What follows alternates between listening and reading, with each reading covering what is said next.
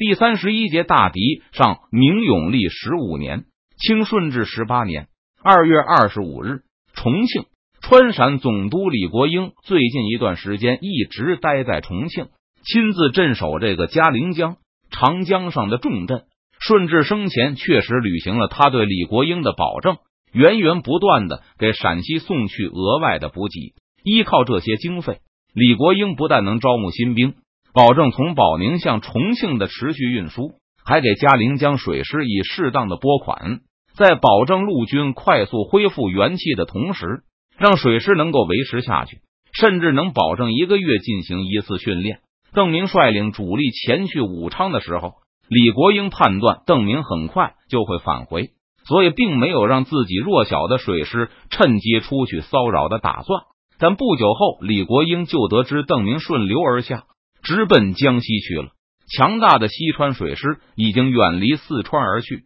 重庆城又看到西川的船只络绎不绝的往来于长江之上，这自然让李国英有了攻击的目标。不过，尽管西川的水师主力已经离去，但万县的元宗帝一直在努力保护着这段长江航道。而李国英之前既然没有想到邓明会再次离川远去。自然也不会有让嘉陵江水师出去挑战强大的西川的念头。直到再三确认邓明越过武昌后，李国英才急忙追加了给嘉陵江水师的拨款，增加了训练强度。所以在最初一段时间里，虽然只有万县元宗帝的水师，再加上邓明留下的部分战舰，清军水师照样被堵在嘉陵江里，不敢出去。只是随着时间的推移。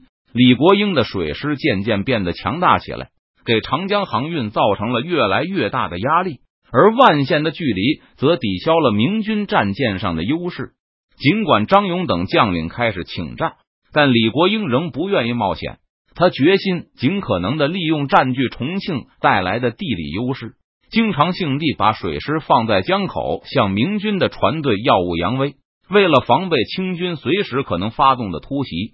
明军再也不敢像以前那样乘小船队规模通过重庆，而是每次都要在徐州或是万县完成集结，然后在明军水师主力的重重掩护下才渡过重庆。每次都不得不大规模出动，导致明军对长江航运的利用率大减。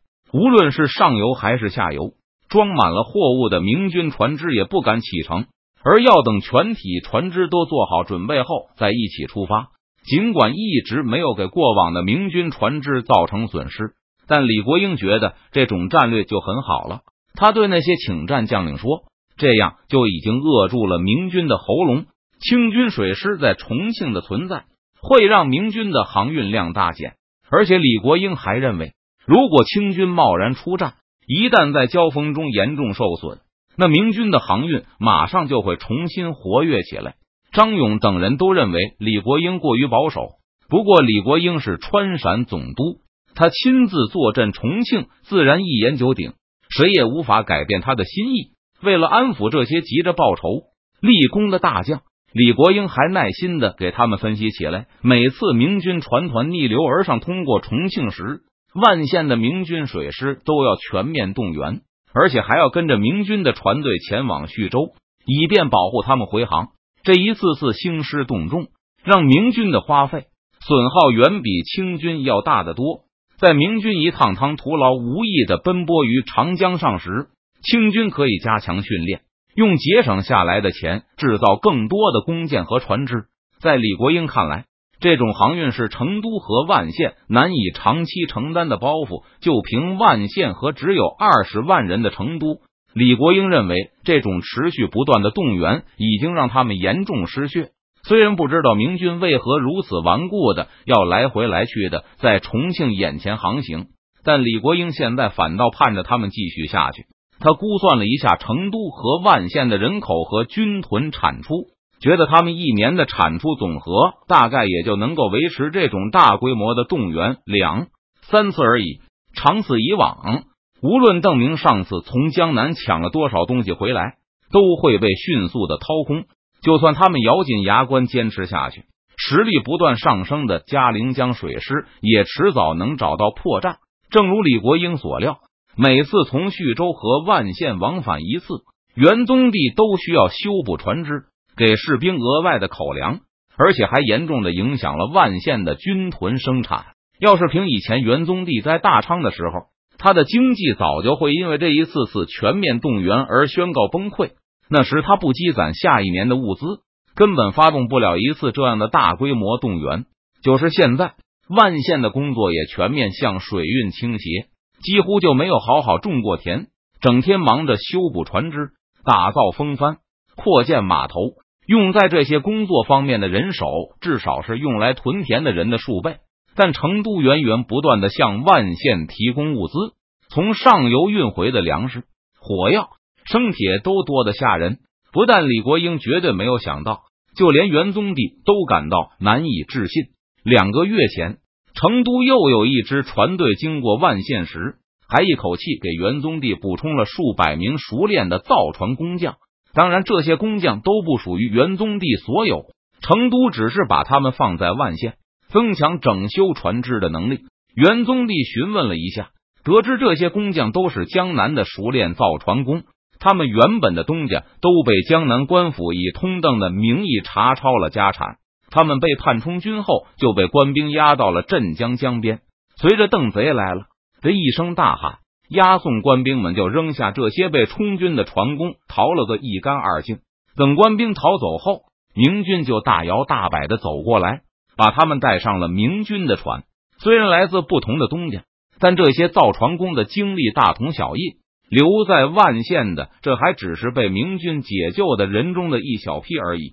在这批造船匠抵达前，成都方面还从下游带回来几艘战舰，据说是在九江缴获的江西水师的新战舰。这点元宗帝倒是不怀疑，因为这几条战舰很新，一看就是半成品。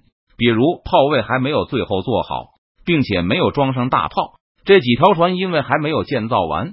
所以邓明也没有把他们留在手里，而是让部下驾驶着返回了四川。成都方面见重庆的压力越来越大，就把他们送给了元宗帝。之前元宗帝手下会种田的人不少，会造船的实在有限，也没有制造这种大型军舰的经验。再加上修补类的工作繁忙，这几条战舰就一直待在万县港里。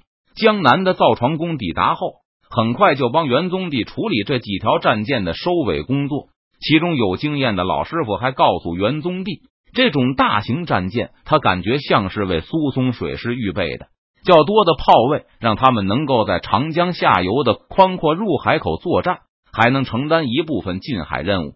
对苏松水师装备很熟悉的江南造船工，不但把炮位等后期工作都完成了，还对这几条战舰的桅杆。船桨和风帆进行了一些必要的改造，让他们更适应长江上游的需要。配备的冲炮也都是现成的，装在船舱里一起运来。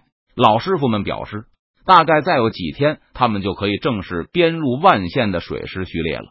元宗帝估计，等手下官兵熟悉这几条新式战舰后。万县水师就可以一分为二开始轮休，那时一半的万县水师就足以压倒嘉陵江中的清军水师。徐州那里正在大兴土木，成都知府刘进哥已经下令向徐州正式派遣驻军兴修码头。每次万县水师在徐州停留的时候，盐商都会雇佣万县府兵去帮他们修建卢井。后来不但府兵都愿意去。连战兵也忍不住要去打工，因为盐商那里不但顿顿干饭管饱，最近还开始提供咸鱼下饭。叶天明叶老板过年的时候，给打工的府兵一人发了一双新布鞋和一套新的布衣服，还宣称等更多的卤水井投产了，他就给打工的万县兵发鸡蛋。现在万县的军屯搞得比熊兰在时还要差得多。但是元宗帝所部的待遇却是一天比一天好。成都补偿给元宗帝的粮食是万县军屯粮，三年也产不出来的。尽管如此，听说徐州那边有可能发鸡蛋时，元宗帝身旁的卫士们也都个个口中生津。无论是成都从下游运回的大量粮食，还是从九江拿到的战舰，李国英对这些都一无所知。高邮湖一战前。江南督府的奏章给李国英一种感觉，那就是邓明在江南处处碰壁，如果这样的话，成都不惜代价的维持长江航运，就能有合理的解释，那就是成都不断的向外运出兵力，盐船都是满载。不过，该如何解释回西川的明船很多也是满载，就是件很麻烦的事了。高邮湖一战的消息传到重庆后，甘陕陆营无不色变，即使是李国英也无法保持一贯的沉稳，长叹道：“邓贼一战江南，秦郎挺左；二战江南，而皇上崩，这下江宁恐怕难保了。”不过，李国英的预言并没有成为事实。很快，戴罪立功的蒋国柱。周培公、梁化凤还是把邓明赶出了江南，并一直驱赶他逃回武昌。江南诸公也不知道是怎么想的，为何不尽快重建水师呢？看到战报后，李国英又是一阵长吁短叹。没有水师，那如何能全歼邓明？他想打就打，打不过还可以走。若是江南诸公早早把水师恢复了，先皇也不至于蒙难啊！今天李国英又接到了新的消息。